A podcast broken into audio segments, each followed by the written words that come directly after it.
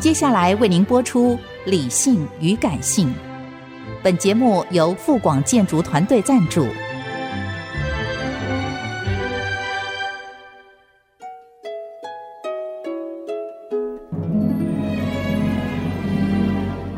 理性与感性不是天平的两端，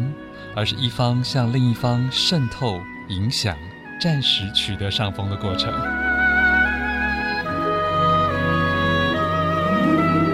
面对这世界，时而冷静，时而温柔，时而好奇。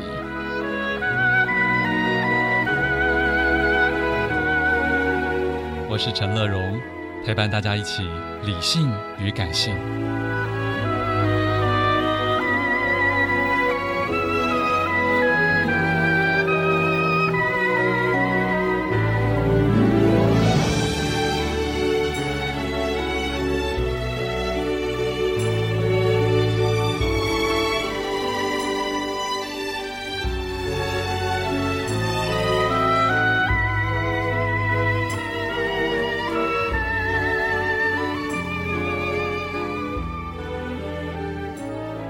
Hello，Hello，Hello，亲爱的朋友，大家好，我是陈乐荣，欢迎再次收听《理性与感性》的节目。今天上半段一本好书要介绍，来自联经出版的，也是非常厚的书，《蒋介石》，副标题简洁有力，《失败的胜利者》。再次欢迎我们联经的总编辑涂峰恩，峰恩你好，乐荣哥好，各位听众大家好。这本书一看我就知道它会卖，啊哈，哎，对，因为看封面吗？ 还是对封面有一封种面很有又有威严又有气质，然后副标题也算是一个有意思的形容。是失败的胜利者。我们当时为了这个副标题，其实想了很久，其实是从英文书名而来的。对英啊，文本算来是是是这这样个嗯 “victorious in defeat”。嗯，但是这个英文书名其实有一个很有趣的意思在里面，就是说它有一点点虽败犹荣的味道。对， 那也不完全是这样，可是虽败犹荣是一个相对正面的评价。嗯嗯，那这牵涉到这个作者潘佐夫，他是一位俄罗斯裔的学者，但他现在在美国任教。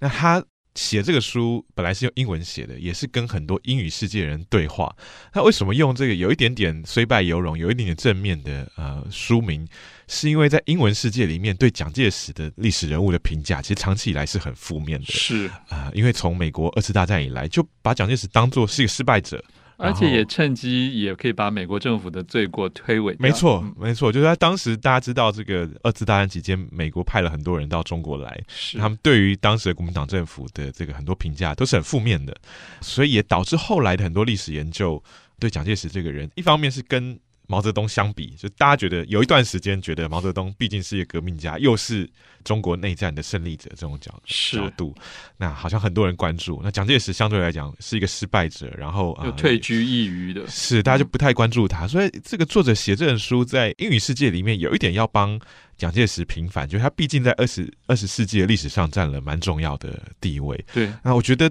中文书名相对来讲是我自己觉得持平一点，或者说模糊一点，就是说失败的胜利者，他既是有失败，也有胜利在其中。那嗯啊、我记得这个书名刚刚出来的时候，包括我们的同事，包括很多读者，大家其实有些争论，就是有些人看到失败，有些人看到胜利，也可以说是成功的失败者。对啊， 对，大家就是觉得说这个书名到底是要说它成功还是失败？那我觉得这个作者倒是相对来讲是持平的，就是他。我有一次碰到这个作者，我们在一个这个新书发表会的现场，嗯那啊、读者就很好奇问他说，他到底怎么看蒋介石？他就说他其实就觉得一个历史学者在看历史人物的时候，会知道没有一个历史人物是完美的，当然啦，都有是功过并成啊。对啊，，所以一定是一定是要把这个每一个人的好跟坏，这个光明跟黑暗的面都直率的写出来。其实，其实更何况，任何一个人经历过十九末到二十世纪的整个的这什么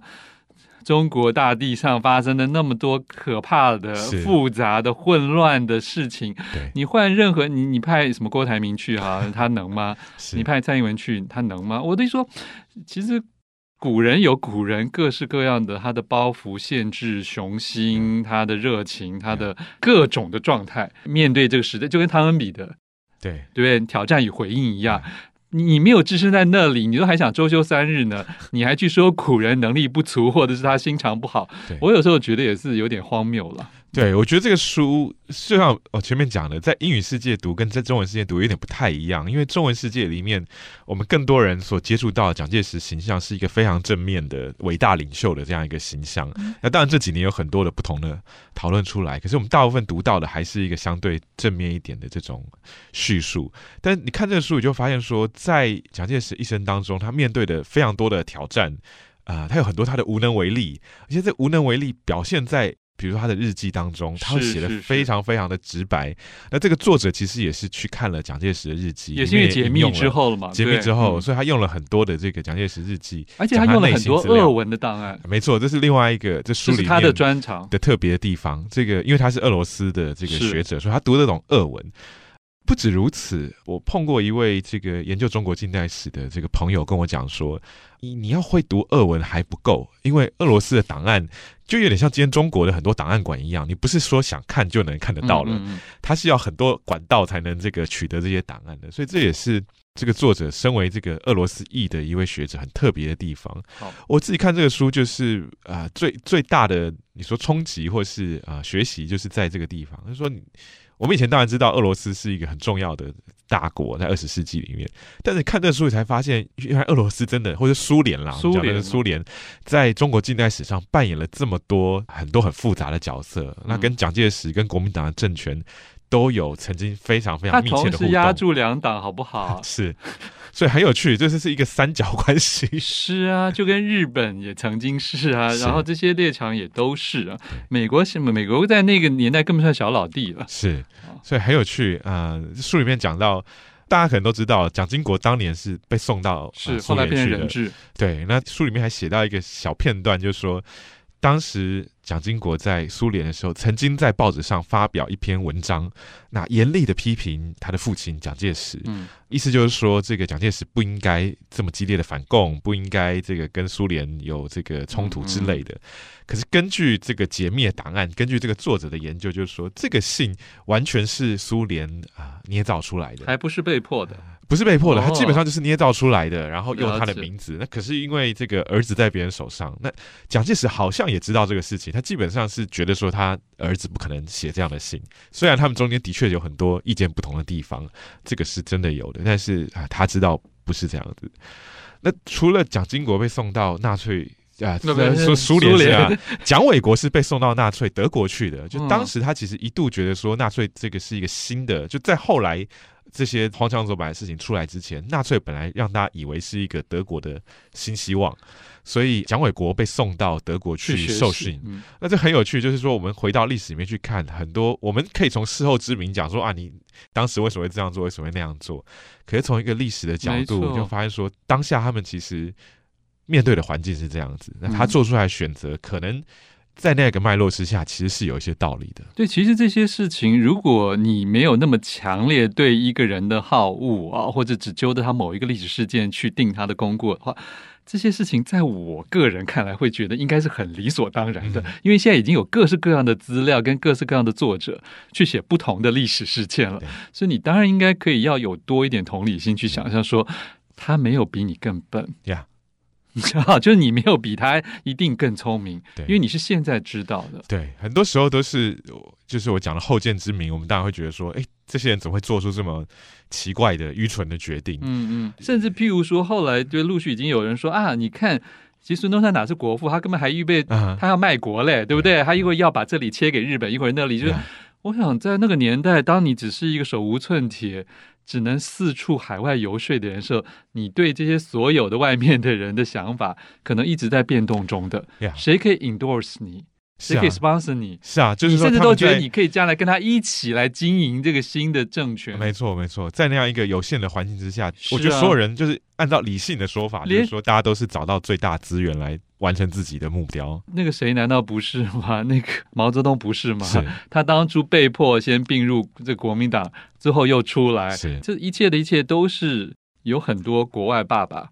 在影响着他们啊的。继续请大家来介绍一下，这个就是传记了。传记，传记这是一就个完从整的传记，从他的爷爷啊、爸爸、啊、家里几个女人啊， 一一路的这些他的姓氏啊，然后到他怎么样加入革命啊，然后后来在不同的事件中扮演的，有的时候是比较有影响力，有的时候他也只是很边缘的角色。是、哦这个书真的就是一个蒋介石的完整的传记。那我记得要出版之前，我的同事也问我说，台湾其实蛮多蒋介石的讨论跟蛮多蒋介石的书，为什么要出这本书？那我就跟他解释说，其实你看这么多书，很多书都是取一个切面、一个角度或讲蒋介石生命里面的某一个片段。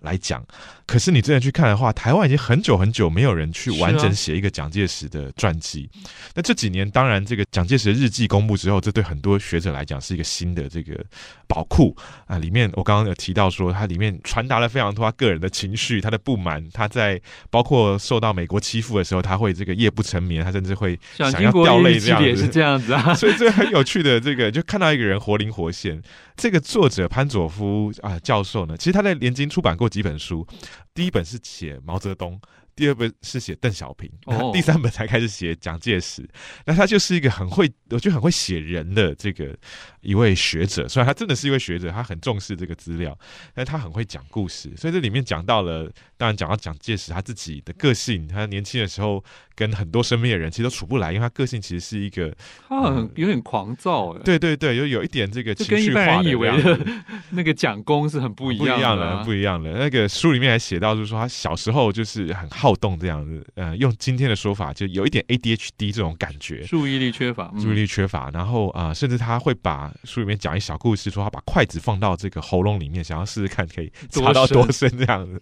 有很多很奇怪的这个故事。而且后来他跟因为跟陈炯明不和嘛，是所以孙中山每次要派他去南方去团结同志的 时候，他都很不甘愿他，而且屡脾气屡很大的而且屡屡的辞职。是所以事实上，他虽然是孙文的粉丝，是，可是，在党内还是有很多的问题，很多的派系啊了。这个书就讲，唯一他服气的人就是孙文，孙中山，而且他就是想把孙文当做他的这个师傅，或者他想把自己包装成孙文的传人这样。因为当时很多人都是想要扮演这样的角色，对，因为有好多路英雄好汉呐、也有人书读的比他好的、啊，是也有人这口才比他好的、啊，对不对？对事实上，对孙中山来讲，他也要都要去去结交跟摆平啊，没错因为我如果要当 leader，对。我怎么可以只特别宠一个粉呢？对，所以这很有趣，这里面就很多这个也是一种权力斗争吧。我觉得很有趣，很有趣，嗯。很有趣。那当然，书里面也讲到了，包括像他跟呃女性的关系啊、特别是他跟宋美龄啊、书里面有很多很细节的描写。我记得我有碰到一位学者，也是在研究蒋介石，他就说宋美龄跟蒋介石的那个爱情故事，真的可以本身可以写一本非常精彩的书。嗯，他们真的是非常啊、情感非常浓烈的。对，那并不只是政治婚姻哦、不只是政治婚姻不只是嗯，那啊、可是蒋介石其实是一个无趣的人， 可以这样讲，就是他基本上是投入政治、国家、军事里面。嗯宋美龄不一样，宋美龄是很会享受人生的，所以啊、多多少少宋美龄改变了蒋介石的这样一个的的生活情调。对，哎，可是峰恩有一件事我，我我我有点看这本书才觉得比较意外，就是嗯一度就在那个正史的包装里面，宋美龄协助他对美国哎做了很是多的重大的外宣传交，外而且交他应该是好像以他的雍容华贵赢得了很多的这个口碑，对，但是书中看来不是这样子。未书中必耶， 对这个书中其实给了一个相反的答案，就是他的结论是说，这个二战期间，大家可能都知道，宋美龄代表了中华民国政府到美国去，包括在国会发表演演说说，都是非常非常知名的这个历史画面。那的确很多人为之倾倒，就是他是因为宋美龄英文很好，然后啊、从他是小卫在斯美理国对长啊大，对啊，所以他很懂得这个美国人的这个文化。可是这书里面告诉我们说，包括当时这个美国总统罗斯福对宋美龄的来访，其实是有很多很多疑虑跟不满的，因为他觉得你就是来给我施压的，对，然后啊、来宋要美龄钱的，来要钱，而且宋美龄基本上这个生活是因为呃这个啊、有钱人出身的，所以生活是非常非常奢华的。那看在很多美国的政治人物眼中，会觉得说，现在中国其实是在战争当中，那为什么你这你个还第一夫这人么来腐？化，啊对，过着这样的生活。那根据这个书里面的描述，就是当宋美龄要离开的时候，罗斯福其实是有点松了一口气，这样就觉得说了他解这个人终于离开了。所以他的结论是说，这宋美龄这一趟其实是弊大于利啦，就是对于中华民国的影响夫人外交不见得成功，啊没有没有那。么成功，因为就算议员倾倒了，最终可能还是对不对？你的元首的重大决策还对是操在元首手上的。对我觉得这也是一个某种程度上颠覆了我们过去对于宋美龄在这个外交里面扮演角色的描述。不过说真的，整个大局那时候，美国的确是想抛弃蒋政权的，嗯，对啊，所以这个事情是。的确是比较悲哀的，而且这个书中也是要去指得出美国人很晚才愿意稍微承认是他们在这方面有一些，就是到韩战之后才稍微愿意改观嘛。对，就是而且很长一段时间，这些美国人是可以说态度非常跋扈、高傲的来看这个中华民国跟国民党的政就权。觉得你活该，尤其是对这个你们、啊你们蒋亡了介好石嗯啊，这书里面讲到有一些美国这个代表啊、将军啊，就是这背后基本上称呼蒋介石都是很蔑蔑视的这个态度，那给他取一些难听的绰号啊，叫他 Peanut 这样子的，那花生米，就觉得瞧不起他这种感觉。嗯，那呃蒋介石，我想多多少少也知道。倒是我们刚刚讲的这个罗斯福，虽然他对宋美龄有很多不满，他倒是觉得啊、我们对中国不应该这么也上对下的态度看这样一个国家，所以这中间其实错综复杂是是很有意思的。嗯，就可是你会不会发现很多事情都成王败寇了？是啊，就是除了毛那时候打的是左派的思想，也许迷惑了某个阶段嗯的西方人之外，是，我觉得更重要的是他终究赢啊啦。对。当时这个美国人大家就觉得说，国民党会失败就是这个自找的嘛，就是说他可能国内政权没有顾好，经济没有顾好等等的。对，但是你会不会真的觉得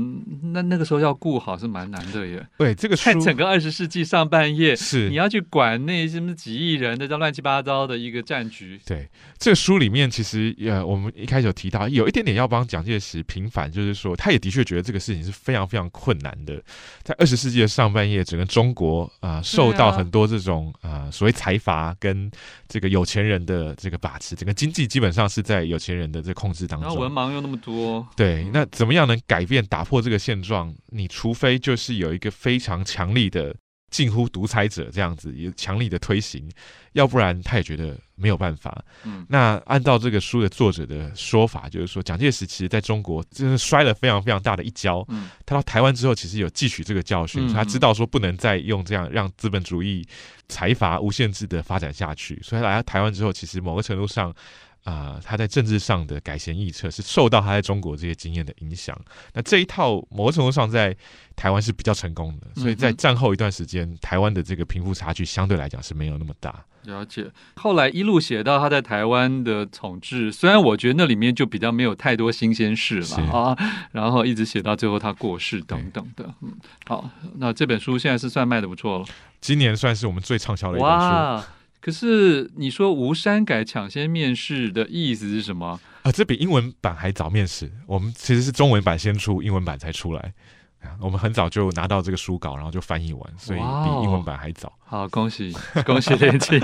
谢谢涂峰恩，谢谢嗯乐勇哥。